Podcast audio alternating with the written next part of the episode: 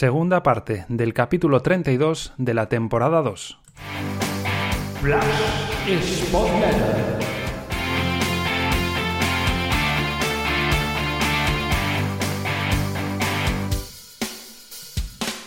En la primera entrega del capítulo 32, en formato texto, intenté explicar por qué David Gallego podría optar por un cambio de sistema, por probar con un 3-5-2, un 5-3-2, según se mire, de inicio o al menos durante el transcurso de los partidos en estas últimas jornadas. No es ese mi esquema ideal ni mucho menos, pero creo que es el que mejor se adaptaba a las características de la plantilla del Sporting dadas las circunstancias, el que mejor, eh, dicho de otra manera, ayudaría a solventar la sangría defensiva, la falta de gol, la ausencia de extremos y con lesionados y bajas, la ausencia de delanteros puros, que Puma Rodríguez regresase de su selección con poco tiempo y con cansancio para trabajar.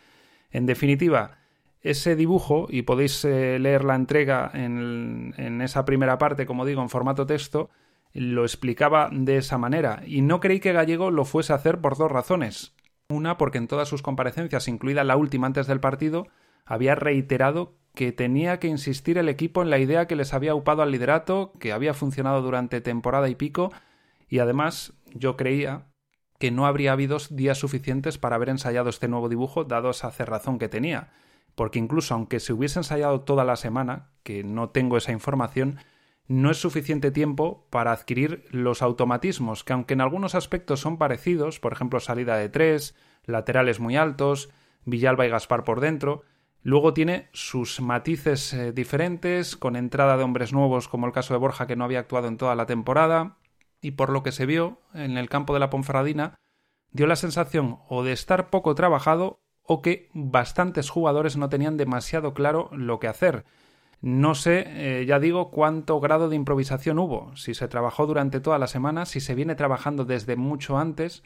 pero al igual que el esquema habitual se fue asentando con toda una pretemporada del año pasado y con el transcurso de los partidos, asentar otro nuevo esquema no se puede hacer de manera, digamos, eh, segura o fiable para que funcione con eh, pocos días, si es que fue el caso. Por ejemplo, se vio que Borja y Babín estaban eh, incluso en, en, jugadas de los goles, fuera de sitio.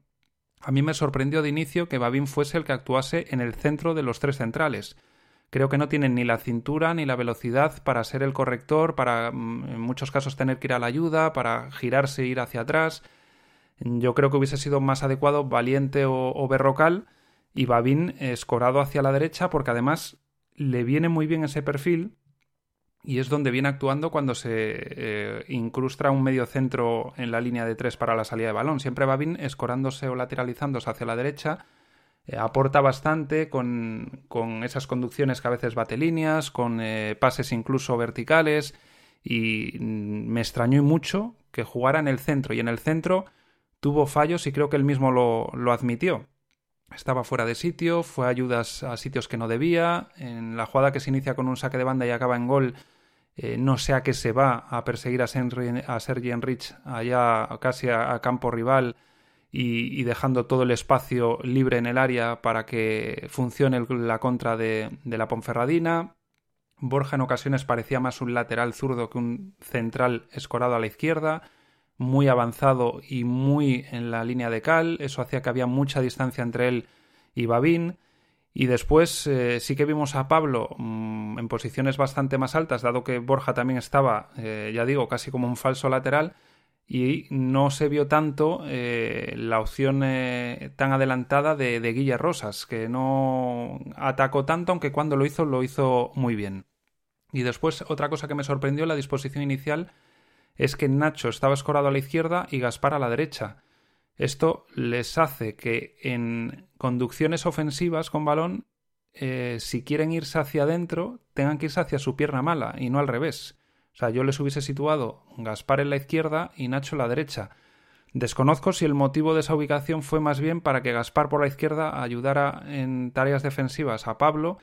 y quizás Nacho, que tiene menos trabajo defensivo que Gaspar, en el otro lado, a Guille Rosas no se le necesita ayudar tanto porque Guille es mucho más fiable defensivamente que, Pablo. Es la única explicación que encuentro que sin balón eh, beneficiase esa disposición porque ya digo que con balón, en cambio, veo que no, que era perjudicial eh, que no jugasen a pierna cambiada. Creo, y así lo pienso, y lo escribí, como digo, en el texto previo al partido, que era un acierto en teoría, si estaba bien ensayado, si los jugadores tenían los automatismos adquiridos, si se venía trabajando con tiempo, era un acierto dadas las circunstancias, repito, ausencias, falta de delanteros, falta de extremos, ese dibujo porque podía ayudar a solventar cosas. Luego en la práctica, pues no fue acertado y ahí eh, falta esa dirección de campo de Gallego al que le cuesta mover ficha, al que le cuesta rectificar, al que le cuesta hacer cambios sobre la marcha. Es una pena porque es un buen entrenador que ha sentado muy buenas cosas en el Sporting, que le ha funcionado el plan inicial de la primera temporada, que como vio que se estancó en las semanas finales de la temporada anterior, hizo un cambio de matices en el inicio de esta temporada y también le funcionó, pero a partir de la sexta jornada y en partidos como el del otro día, cuando ve que no están saliendo las cosas, le cuesta, le cuesta hacer esos cambios, esos volantazos, esos giros, esos sacarse algo de, la chistera y, ser decisivo, bien con cambios de nombres, con cambios de dibujos, y eso no, no lo está haciendo. También hay que decir que algunos de los goles del otro día y algunas de las peores jugadas que se vieron en el campo de la Ponferradina no son achacables ni al entrenador ni incluso al esquema. Que un futbolista eh, conduciendo un balón eh, lo pierda y provoque un escenario desfavorable con los jugadores fuera de sitio y que acabes encajando un gol no es achacable al entrenador. Así que es cierto que quizás no haya trabajado en exceso el equipo este esquema y, e insisto, desconozco desde cuándo se está trabajando. Es cierto que quizás el propio entrenador se vio obligado por la presión externa, por las circunstancias internas a cambiar ese esquema y que no tiene demasiada fe en él y que eso lo perciben los jugadores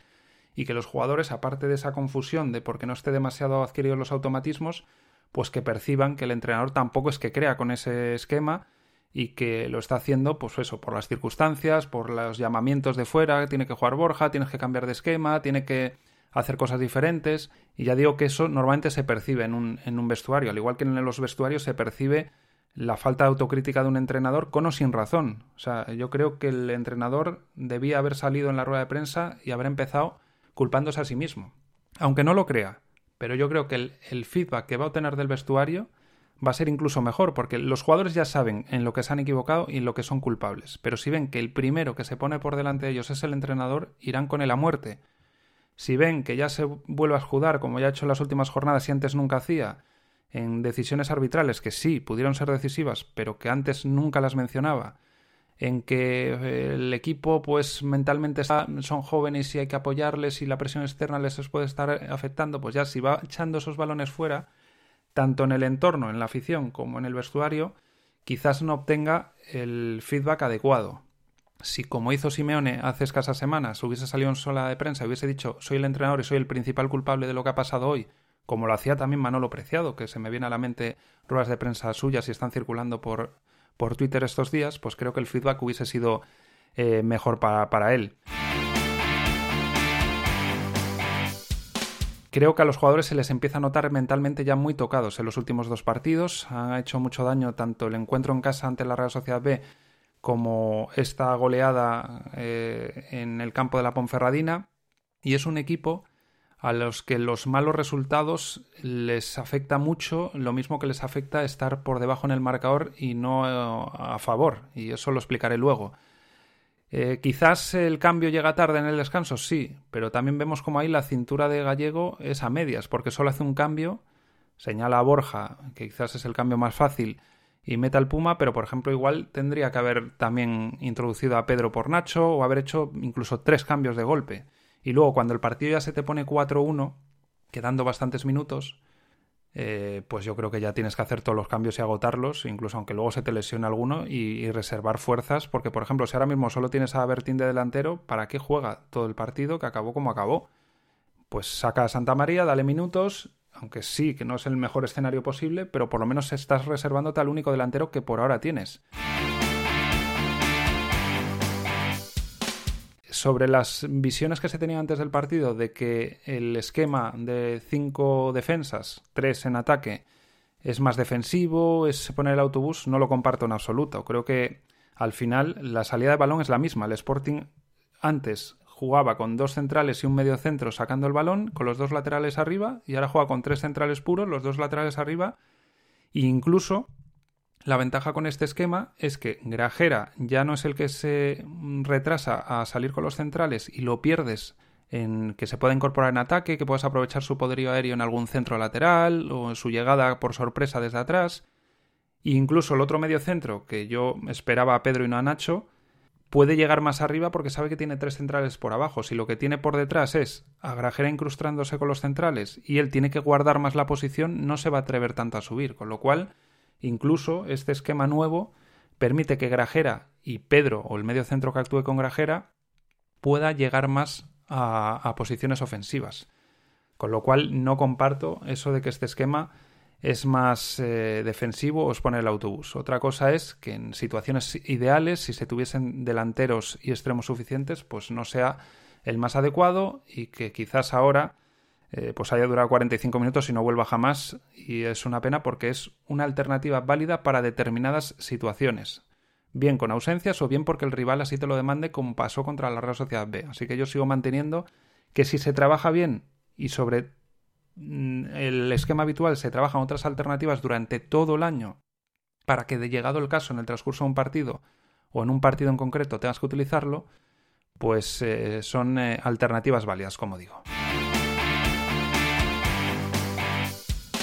Lo decía antes, no hay que escudarse en arbitrajes, aunque es cierto que la posible expulsión con la entrada a Guille Rosas pudo cambiar las cosas. Es cierto que por centímetros en la jugada que se anula el gol a, Gaspar, con buena acción de Guille, pues pudo también cambiar las cosas. Es cierto que si el cuarto gol de la Ponfe no llega tan seguido del gol del Sporting, pues podría haber cambiado las cosas. Si Nacho no hubiese perdido el balón en el 1-0, podrían haber cambiado las cosas. Son todo detalles decisivos y los errores y, esos pequeños detalles ahora mismo están penalizando en exceso a un equipo que futbolísticamente ya empieza a tener dudas y que mentalmente está muy tocado. Hace dos meses que caen siempre del lado rival todos esos detalles y está haciendo mucho daño, como digo, psicológico. Pues haber jugado muy bien contra Valladolid Almería y no haber conseguido sacar nada,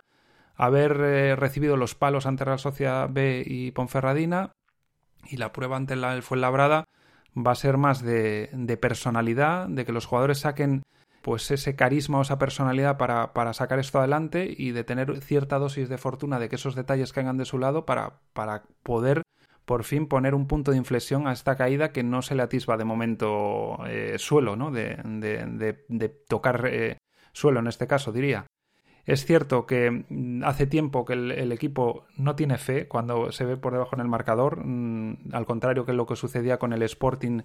del último ascenso. Es cierto, como decía antes, que cuando las cosas van saliendo mal, pues no hay golpes de timón desde el banquillo que cambien las cosas. En la primera temporada sí que había